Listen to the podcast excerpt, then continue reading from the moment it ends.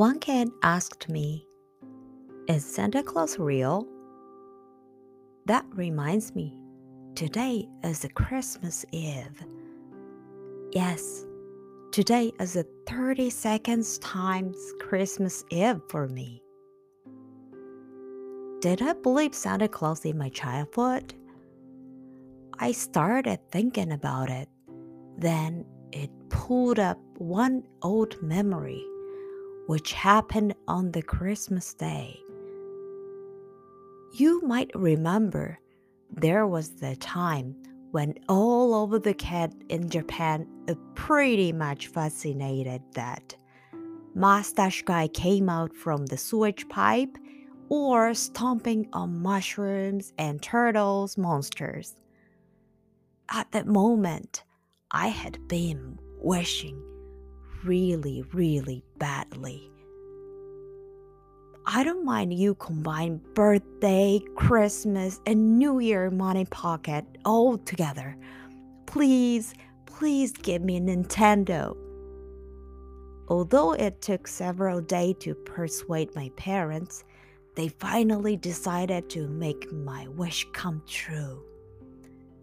I really don't know my family was well off or not at the time.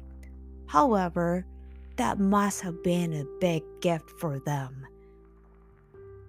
On that day, I was in my dad's car, went to the store, and received Nintendo from the store owner. He was actually my dad's friend. I clearly remember that even now. The town was already dark I saw some snowflakes falling with shallow light from the toy store. The box was silver and a bit big for me at the time. I was really, really happy from bottom of my heart. There was no Christmas feel warmth, nor pure boy who believes Santa Claus you might feel a bit too realistic if you see me at the moment. A long later, the grown up me thinks like this. My parents were definitely happy when their son got what he really wants. I thank to my parent a lot.